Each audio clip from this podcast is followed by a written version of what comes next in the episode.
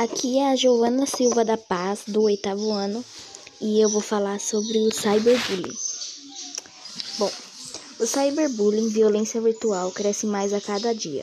Só no Brasil, cerca de 42 milhões de pessoas são afetadas por essa violação, levando o país ao primeiro lugar no cenário de cybercrimes.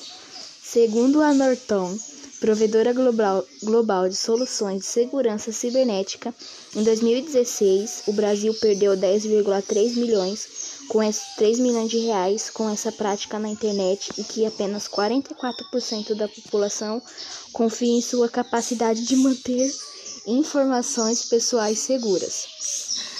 Cyberbullying é a violência praticada contra alguém através da internet ou de outras tecnologias relacionadas ao mundo virtual, sendo a ação com o objetivo de agredir, perseguir, ridicularizar ou assediar. O pesquisador canadense Bill Belzey foi a primeira pessoa a citar e definir a palavra cyberbullying no mundo. Segundo Belzey, envolve utilizar informações, informação e comunicação junto da tecnologia para hostilizar um grupo ou indivíduo de forma deliberada e repetida. Ou seja, a diferença entre o cyber e o bullying é que neste caso o agressor usa o meio eletrônico.